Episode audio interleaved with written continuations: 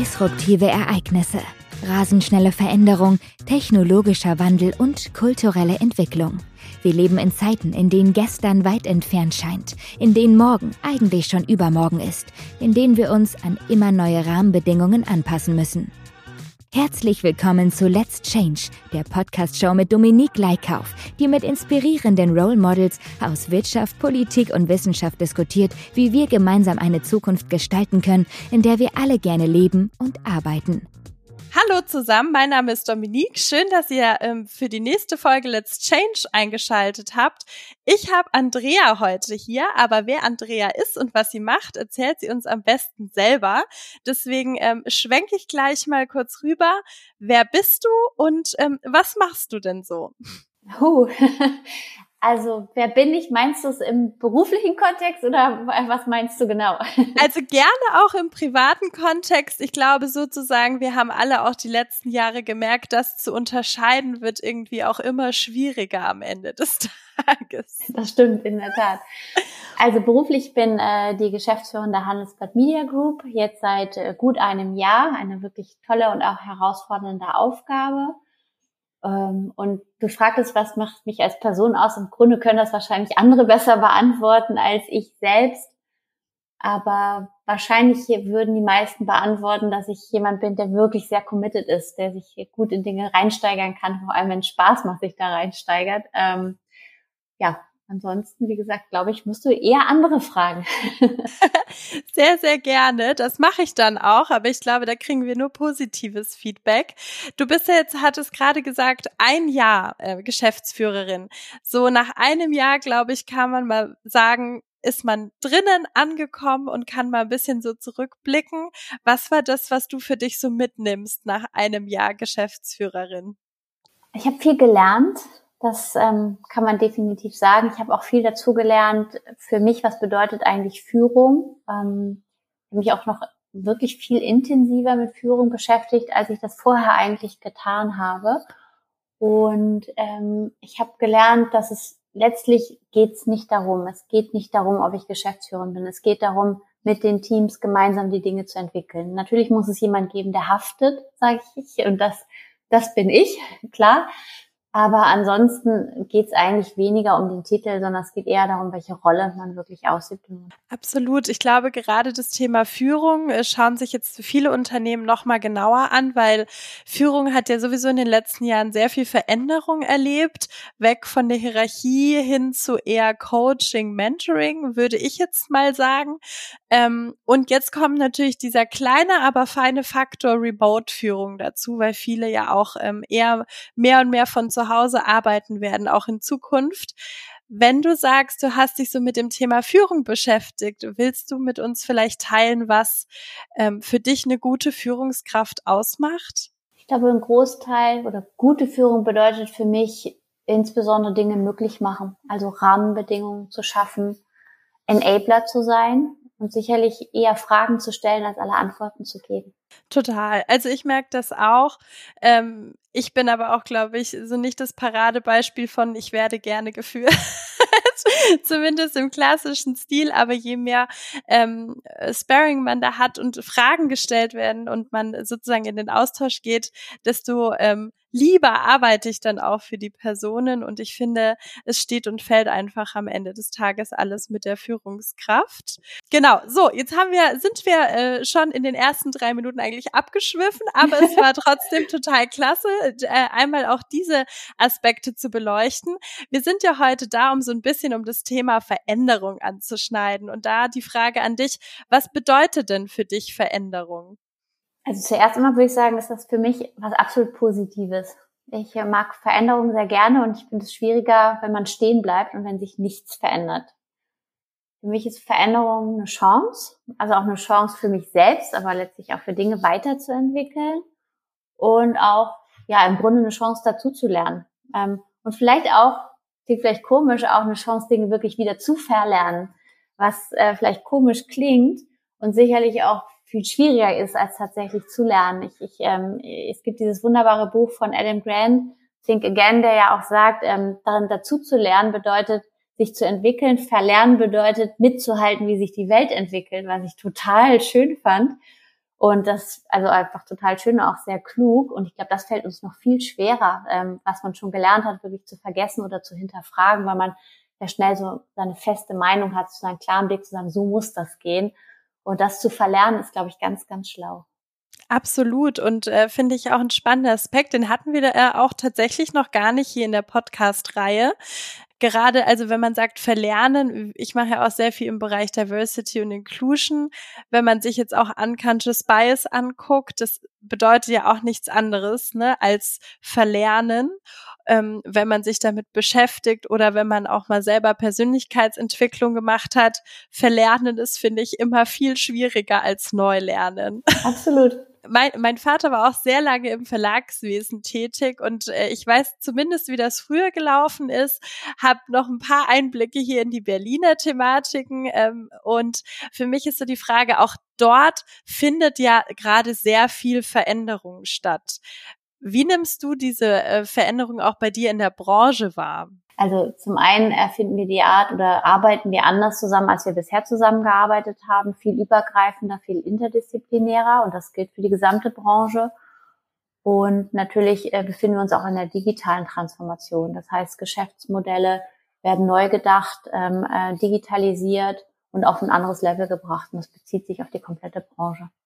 Total. Ich glaube, gerade mit Digitalisierung, da kommt jetzt auch keiner mehr dran vorbei. Das merkt man auch, wenn man so über die, es hört sich zwar immer sehr, sehr gemein an, aber wenn man über die Gewinner und die Verlierer der Corona-Pandemie spricht, sieht man immer die Unternehmen, die sich entweder mit Digitalisierung beschäftigen oder noch besser die, die anderen Unternehmen helfen im Bereich Digitalisierung, dass die auf jeden Fall zu den Gewinnern und Gewinnerinnen gehören.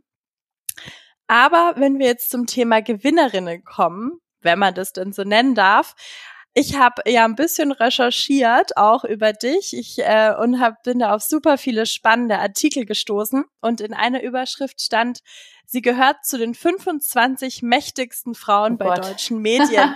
da dachte ich mir erstmal, okay, wie fühlt sich sowas an und was macht das mit einem? oh, also ich, das macht ich also nichts, würde ich sagen. Also äh, klar, ich habe das äh, gelesen, gesehen. Ich habe den Link auch meiner Mutter geschickt, aber die konnte ihn gar nicht öffnen. Von daher war es die Wirkung komplett verpufft.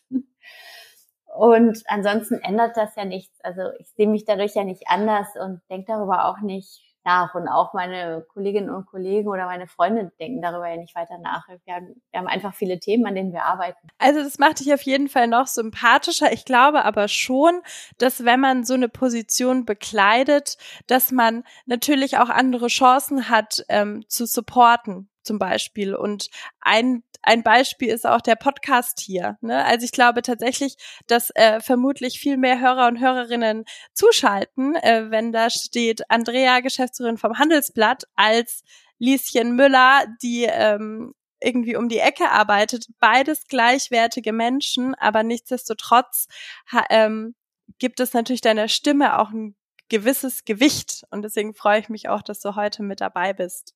Bestimmt, obwohl vielleicht sogar auch Lieschen Müller was Spannendes zu erzählen hätte. 100 Prozent, total. Und ich muss sagen, ähm, das fand ich immer super spannend, wenn ich mich so beworben habe und äh, damals noch total altmodisch physisch in Bewerbungsgespräche gegangen bin und habe dann immer darauf geachtet, wie die Leute auch die Assistentinnen oder die Leute, die den Kaffee bringen, be ähm, behandeln, weil ich finde, da fängt es auch schon an und genau wie du sagst, jeder kann einfach was super Spannendes mit an den Tisch bringen, meiner Meinung nach. Ähm, wir sind nur, finde ich zumindest in Deutschland aktuell noch an dem Punkt, wo man oft so sagt, ne, nenn mir deinen Titel oder zeig mir deine Visitenkarte und ich sag dir, wer du bist.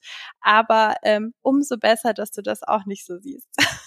ich glaube, das wird sich auch und das verändert sich ja immer weiter. Ich denke gerade der Austausch ich meine, darüber reden wir ja bei Diversity. Unterschiedlicher Background, unterschiedliche gelebte Erfahrungen, das bringt tatsächlich den Mehrwert. Und deswegen geht es auch gar nicht darum, alle mit einer, mit einer ähnlichen Vita in einen Raum zu bringen. Dann kann man sich auch quasi mit sich selbst unterhalten. Spannender ist ja tatsächlich andere Perspektiven Produktiven. Absolut. Und ich glaube auch, also gut, ich bin mir da immer nur so halb sicher, weil ich hier in der Hauptstadt Berlin oft vermutlich auch in meiner kleinen Bubble vor mir hinschwimme. Aber ich habe schon das Gefühl, dass in vielen Unternehmen das auch mehr und mehr gesehen und gelebt wird. Ähm, und darüber freue ich mich maximal, weil, wie du sagst, sich mit sich selber zu unterhalten, in Anführungszeichen, birgt ja oft, also man trifft wahrscheinlich schneller Entscheidungen, aber ähm, es ist vermutlich nicht die nachhaltigste Entscheidung, die dann am Ende des Tages rauskommt. Absolut, dafür gibt's ja auch genug Studien, die das belegen. Also wir machen ja auch, also wir haben ja selber eine Initiative, The Shift, eine Diversity-Initiative, und die machen wir nicht zum Selbstzweck, sondern weil wir sagen, nein, Vielfalt ist ein Erfolgsfaktor, weil diese vielfältigen unterschiedlichen Erfahrungen, Sichtweisen, ähm, äh, das unterschiedliche Wissen, was jeder Einzelne mit sich bringt, bringt ein Unternehmen voran wenn wir gerade schon so von Erfolg und Erfolgsfaktoren sprechen, auch wenn äh, sozusagen äh, du da ganz bescheiden sagst, das macht im nichts mit dir, dass du da ähm, eine der Top äh, 25 bist, aber wenn wir jetzt sagen, uns hören ganz viele Hörer und Hörerinnen zu, gibt es für dich sowas, wo du sagst, das sollte man auf jeden Fall deiner Meinung nach auf dem Weg nach oben, sage ich jetzt mal in Gänsefüßchen, ähm, beachten, oder worauf man vielleicht Wert legen sollte? Gar keine so leichte Frage. Ähm, also ich denke, also für mich kann ich sagen, ich denke, es ist sehr wichtig, eine wirklich hohe Bereitschaft zu haben, Dinge zu lernen, Dinge aufzunehmen und sich selbst mitzuentwickeln mit der Veränderung. Auch Weg nach oben klingt ja immer ein bisschen komisch, aber sozusagen mit diesem Weg, sich zu entwickeln, gehört, glaube ich, braucht man einfach auch ein hohes Commitment. Also sich ein bisschen auch selbst hereingeben für mich, war Arbeit immer Teil meines Lebens. Ich habe das wenig als Arbeit gesehen oder diese, diese Trennung gesehen, weil ich das einfach unglaublich gerne tue. Und ich glaube, das ist etwas, was man nicht verordnen kann. Das ist da oder das ist nicht da. Absolut. Und man sagt ja auch, ne, wenn man was gefunden hat, was man selbst nicht als Arbeit bezeichnet, muss man auch keinen Tag seines Lebens arbeiten. Und ich glaube, das ist was ganz Schönes, was auch einfach zeigt, es ist wichtig, seiner Passion nachzugehen und auch das versuchen wir ja so ein bisschen mit dem Podcast rauszukitzeln. Wenn es nicht die Passion ist oder wenn man nicht jeden Tag mit äh, Freude auf die Arbeit geht, sollte man tatsächlich vielleicht da auch mal über eine Veränderung nachdenken. Ich kann für mich sagen, ich bin aktuell in einem Job, der mir sehr viel Spaß macht. Äh, da geht's ja um mein absolutes Herzensthema Unternehmenskultur und auch da, glaube ich, haben wir noch ein bisschen was zu tun an, an den einen Ecken oder anderen Enden. Und auch da habe ich eine Überschrift gefunden von dir in einem Mann. Interview. Was hast du, du denn getan? Damit nenn mich einfach Sherlock Holmes. ähm, da hieß es, dass ähm, es wurde, du wurdest eben zum Thema Unternehmenskultur befragt und du meintest, die Kultur hier war noch ein bisschen hierarchisch. Ähm, jetzt ist so für mich auch die Frage, ich glaube, jeder hat auch so eine unterschiedliche Meinung von, was bedeutet denn überhaupt hierarchisch? Ähm, magst du das vielleicht mal kurz erklären, was du damit meintest mit diesem mhm. Satz? Also konkret in diesem Kontext war gemeint, dass es vielleicht weniger Einflussmöglichkeiten und auch kaum Beteiligung an Entscheidungen gab. Und womit ich nicht sagen will, dass Hierarchie generell schlecht ist. Ähm, das ist gar nicht mein Punkt. Ich glaube nur, dass es wichtig ist, als was versteht man Hierarchie? Wofür ist die Hierarchie da? Und wenn sich die Hierarchie versteht als Enabler und eben auch Rahmengeber, ähm, dann ist, kann die sehr, sehr gut sein, aber eben nicht in der Rolle, alles zu entscheiden, alles vorzugeben. Und wenn du jetzt dir so eine Unternehmenskultur malen könntest, das ist ja immer so ein bisschen in Anführungszeichen der Nachteil, bis man so eine Kultur mal verändert hat, vergehen ja auch manchmal so fünf bis zehn Jahre. Aber wie sollte deiner Meinung nach eine gesunde Unternehmenskultur ausschauen? Also gesunde oder sag mal so positive Unternehmenskultur, wie ich verstehen würde, die, die schafft auf jeden Fall Freiraum. Also Freiraum für kreatives Denken, auch Freiraum, Entscheidungen zu treffen. Unterstützt Selbstverantwortlichkeit und unterstützt auch die persönliche Entwicklung von Mitarbeitenden. Und ich glaube, was sie braucht, ist schon ein gemeinsames Verständnis für Werte und auch eine gemeinsame Haltung. Damit will ich nicht sagen, dass nicht auch in einer Organisation unterschiedliche Subkulturen vorhanden sein können. Das schließt sich gar nicht aus und das ist auch, kann auch genauso gesund sein. Aber ich glaube, so ein gemeinsames Verständnis, wofür stehen wir und welche Haltung haben wir zu Dingen, das ist, glaube ich, wichtig auch für so einen Zusammenhalt im Unternehmen. Absolut. So ein bisschen finde ich oft wie in einer Partnerschaft. Ne? Man muss ja nicht eins zu eins gleich sein, aber so die Grundwerte und die Grundhaltung sollte schon auf jeden Fall zusammenpassen. Ähm, wenn man auf jeden sich Fall. Man kann sie natürlich auch nicht verordnen, sondern das muss organisch wachsen. Wir haben mit diesem Kulturwandelprozess angefangen und es gibt auch Stimmen, die fragen, wann ist das fertig? Und ich sage immer, nie. das wird sich einfach immer weiter verändern. Es gibt kein ähm, Verordnen und dann ist der, der, der Zeitpunkt, wann wir damit fertig sind, sondern vielleicht haben wir auch in, keine Ahnung, ein, zwei Jahren andere Werte, wo wir sagen, das ist uns jetzt nochmal noch mal wichtiger und das andere leben wir schon so, dass wir das gar nicht mehr konkret definieren müssen, weil wir das verinnerlicht haben. Ich weiß jetzt ja nicht, ob du darüber was sagen darfst, aber falls ja, meine Frage wäre, wie seid ihr denn den Kulturwandel angegangen oder was macht ihr denn da beispielsweise, um die mhm. Kultur zu verändern? Also wir haben im ersten Schritt erstmal angefangen damit, dass wir aufgenommen haben, wo stehen wir eigentlich? Wir haben so Kulturerkundungsworkshops gestartet, da haben über 200 Mitarbeitende teilgenommen, was dann schon auch eine aussagekräftige Zahl war, um zu sagen, wo sind die, die Themen, an denen wir ganz konkret ansetzen müssten. Als Beispiel war es ganz konkret das Thema Führung. Also zu sagen, äh, in der, in der Führung gab es eine ähm, Unzufriedenheit. Und wir haben dann gestartet mit 360-Grad-Feedbacks, weil wir ganz konkret auch herausfinden wollten, was bedeuten denn diese Unzufriedenheit, wo kommt die her, damit letztlich auch die Führenden darauf eingehen konnten. Also zu sagen, okay, wo sind eigentlich meine Hebel, wo, wo, wo, wo werde ich eigentlich bewertet oder wahrgenommen, nehme ich das eigentlich selber auch so wahr und kann dann auch letztlich in den Dialog mit den Mitarbeitenden einsteigen. Wir haben äh, gemeinsam Werteworkshops gemacht, um gemeinsam die Werte zu entwickeln. Also nicht, wie gesagt, nicht verordnen, sondern wir entwickeln die gemeinsam. Wir haben ein großes Führungskräfteprogramm gestartet. Aber ich kann nur mal wieder sagen, wir sind mittendrin. Also man hinterfragt ja den Prozess selbst auch ständig. Was haben wir schon geschafft? Ich glaube, an einigen Punkten haben wir einiges geschafft. Bei vielen Punkten ist noch ein weiter Weg. Kultur ist auch immer so ein Thema. Oft wird man ja auch gefragt, ja, wie misst man das? Da kriege ich schon immer Schweißperlen auf der Stirn, weil das ist nicht so einfach, das zu messen. Ähm, ich weiß nicht, falls ihr einen Weg gefunden habt, kannst du den gerne auch mit mir teilen. Aber ich finde auch, das ist sowas, da braucht man einen sehr langen Atem und eine hohe eigene Frustrationsgrenze, weil man möchte ja immer so viel. und die Schritte sind aber manchmal langsam und stetig dann. Absolut. Ich denke, man kann es schon messbar machen, letztlich durch Umfragen an bei den Mitarbeitenden, um auch letztlich kann man ja auch Vergleichspunkte setzen. Wie sah eine Umfrage von einem Jahr aus? Hat sich etwas verändert? Haben wir Punkte entwickelt? Sind die Punkte, die von euch negativ bewertet wurden, sind die jetzt anders in der Bewertung? Und man muss sich halt darauf einlassen, dass im Zweifel ist vielleicht auch manches nicht besser geworden.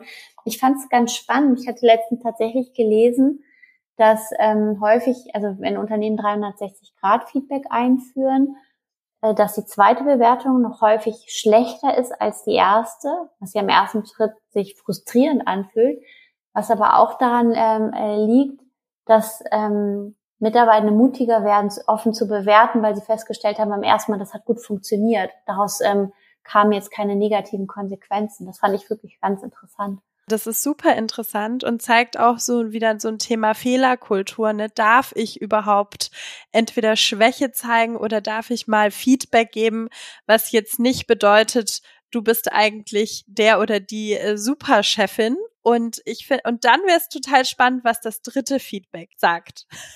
Ob es dann besser wird. Absolut. Glaub, ansonsten, wenn's da, wenn das auch negativ ist, dann äh, müssen wahrscheinlich andere Hebel gezogen werden. Aber richtig spannend, was ihr da macht. Und äh, meine letzte Frage zu dem Thema, und dann gehen wir auch einen Schritt weiter. Aber wie kam das bei euren ähm, Mitarbeitern und Kollegen und Kolleginnen an, dass ihr jetzt dieses Kulturthema angeht? Also ich glaube, das Wichtigste ist da tatsächlich natürlich alle mitzunehmen. Ähm, das heißt, sie waren alle eingebunden in die, in die Workshops, in die Kulturerhebungsworkshops in Form von Chaos-Interviews, in den Werte-Workshops. Das funktioniert definitiv nur, wenn man das gemeinsam macht. Also und natürlich ist es so, umso mehr den Weg mitgehen, umso leichter ist es natürlich auch umzusetzen. Aber es ist auch nicht, dass alle sich mit Begeisterung darauf stürzen. So ist es nicht. Und ich glaube, die Erwartung kann man auch nicht haben. Ich kann es auch sehr gut nachvollziehen, dass auch vielleicht erstmal ein gesundes Misstrauen herrscht. Ähm, ist das ernst gemeint? Ist der Veränderungsweg ernst gemeint? und erstmal vielleicht auch erstmal ein bisschen zu schauen, wie entwickelt sich das tatsächlich. Jetzt nochmal, äh, um so einen harten Cut zu machen eigentlich, weil ich glaube, sonst können wir noch zwei Stunden über das Thema Kultur sprechen aber ist auch ein wichtiges kulturelles Thema Diversity. Du hattest es davor schon angesprochen und wenn ich so auch ähm, dich auf Social Media beispielsweise verfolge, nehme ich das schon wahr, dass es dir auch ein ähm, großes Herzensthema ist. Und meine Frage an dich, wieso ist dir das so ein wichtiges Thema und was wünschst du dir denn vor allem in diesem Bereich, der ja ein richtig großer Bereich ist, muss man sagen? Zum einen ist es natürlich ein Thema, was ganz klar auch gut zu uns als Haus passt. Wir sind ein Haus mit Wirtschaftsmedien und ich hatte es ja vorhin schon gesagt, Diversity ist ein Faktor für den Erfolg von Unternehmen und unterschiedliche Sichtweisen, Hintergründe, Erfahrungen führen zu besseren Ideen und fördern letztlich auch Innovationsfähigkeit und das, das haben ja auch Studien, genug Studien bewiesen. Und dann zu sagen, das ist ein Thema, was wir nehmen müssen, was wir auch nach vorne treiben ähm, wollen, finde ich, liegt schon recht nah. Unser Thema ist hier wirklich insbesondere das Thema Erfolgsfaktor, nachweisbarer Erfolg. Und ich bin schon fest davon überzeugt, oder in die Richtung geht's ja auch schon, wenn man sich Amerika anschaut. Das ist inzwischen bei der Lieferantenauswahl bei vielen Unternehmen ein klassischer Faktor, genauso wie Nachhaltigkeit. Und auch das wird zu einem Umdenken führen. Und wenn du mich fragst, was ich mir wünsche, dann würde ich mir eigentlich wünschen, dass wir irgendwann keine Initiative brauchen, ähm, weil das so selbstverständlich ist, dass man so alltäglich, dass man darüber nicht mehr nachdenkt. Absolut. Ich finde es aber großartig, dass du das auch sehr stark auf den unternehmerischen Aspekt legst und nicht nur in Anführungszeichen auf den emotionalen, weil nur so, glaube ich, kann man auch, wenn man so ein bisschen das wirklich faktenbasiert betrachtet, mehr und mehr auch Leute davon überzeugen, die vielleicht nicht mit, so wie wir jetzt auch im Kulturwandel das haben, nicht mit wehenden Fahnen dahinter stehen und sagen, ja, das brauchen wir jetzt, sondern die vielleicht sich das erstmal von der Seite angucken und sagen, hm, ist das der richtige Weg? Ja, nein. Und die kann man eben mit solchen Studien und Zahlen, Daten, Fakten, glaube ich, auch sehr gut mitnehmen ja, und dass wir das hoffentlich nicht mehr brauchen, hoffe ich auch, so ein bisschen äh, die Arbeit sich selber abzuschaffen. Ich glaube, da bin ich vielleicht so ein bisschen bayerischer Realist an der Stelle. Da haben wir noch ein paar Jahre, glaube ich, trotzdem was zu tun. Aber ich hoffe, es wird immer weniger. Und danke dir da auch für dein Engagement auf jeden Fall an der Stelle. Das äh, machst du beziehungsweise ihr auch wirklich großartig jetzt ähm, von Diversity ausgehend, was ich glaube schon ähm, manchmal herausfordernd ist, zu einer anderen Frage Herausforderungen betreffend. Wenn wir über das Thema Veränderung sprechen, ist das oft, glaube ich, für dich und mich und andere Leute eher was Positives, weil man hat ja neue Chancen, aber es birgt sicherlich auch an der einen oder anderen Stelle Herausforderungen. Und ähm, da die Frage an dich, was war so die Herausforderung, wo du sagst, da habe ich das meiste für mich mitgenommen, da habe ich richtig was dabei gelernt? Das ist ganz lustig, weil ich so ganz oft gefragt wurde nach der einen Herausforderung, den, den großen einen Wow-Moment und den habe ich wirklich nicht. ich würde einfach sagen, ich bin mittendrin. Also ähm, ich bin wirklich noch mittendrin. Die ganze Aufgabe in dieser sich stark verändernden Branche ist herausfordernd. Die Transformation ist anspruchsvoll, super spannend und reizvoll, aber birgt natürlich auch immer die Möglichkeit des eigenen Scheiterns und sich dessen bewusst zu sein, ist auch herausfordernd. Und ich würde sagen, ich verbringe auch deutlich mehr, also auch viel Zeit außerhalb meiner Komfortzone. Und das bringt mich auch weiter und verändert mich auch mit, aber manchmal ist es auch anstrengend. Das verstehe ich. Und eigentlich auch cool, dass es sozusagen nicht die eine große Herausforderung gibt, sage ich mal, sondern es gibt ja auch ähm, viele kleine Herausforderungen und äh, es ist genauso anstrengend, glaube ich, jeden Tag aufzustehen und zu sagen, ja, die meister ich heute auch noch. als wenn man den, die eine Hürde drüber gesprungen ist und dann läuft man erstmal so ein bisschen Gustav ganz mäßig positiv voraus. Ich hoffe, ich habe das richtig umschrieben. Wenn das irgendwie falsch war oder despektierlich, tut mir das leid. Nein, ich wollte das nur ein bisschen bildlich anstreichen. Und wir sind ja schon relativ am Ende, was ich sehr schade finde. Aber gibt es noch so den ein oder anderen Tipp, wo du sagst, den sollten wir auf jeden Fall den Hörern und Hörerinnen da draußen mitgeben? Also vielleicht, weil wir gerade von anstrengend sprachen. Ähm, ich hatte ja schon mal gesagt, dass ich Adam Grant Fan bin und mich da, den würde ich gerne nochmal zitieren, weil es mir einfach so gut gefällt. Er hat nämlich mal gesagt, dass Spaß haben ähm, an dem, was man tut, ist nicht Feind von Effizienz, sondern ist Treibstoff. Und ich finde, und das, das Freude haben unbedingt auf die To-Do-Liste gehört. Und ich kann sagen, auf meiner To-Do-Liste ist, auch wenn es herausfordernd ist, ist ganz viel Freude und auch ganz viel Spaß an dem, was ich tue. Danke dir. Also das, ich finde auch immer, jedes Mal, wenn wir miteinander gesprochen haben, hat sich Freude und Spaß äh, immer aus, äh, vor allem rausgezeichnet. Und ich glaube, auch nur so schafft man es wirklich ganz positiv, die Leute mitzunehmen. Andrea, ich sag tausend Dank für die tollen Insights, die du uns gegeben hast, für den spannenden Austausch. Mir hat super viel Spaß gemacht. Danke dafür. Ich danke dir auf jeden Fall. Vielen Dank.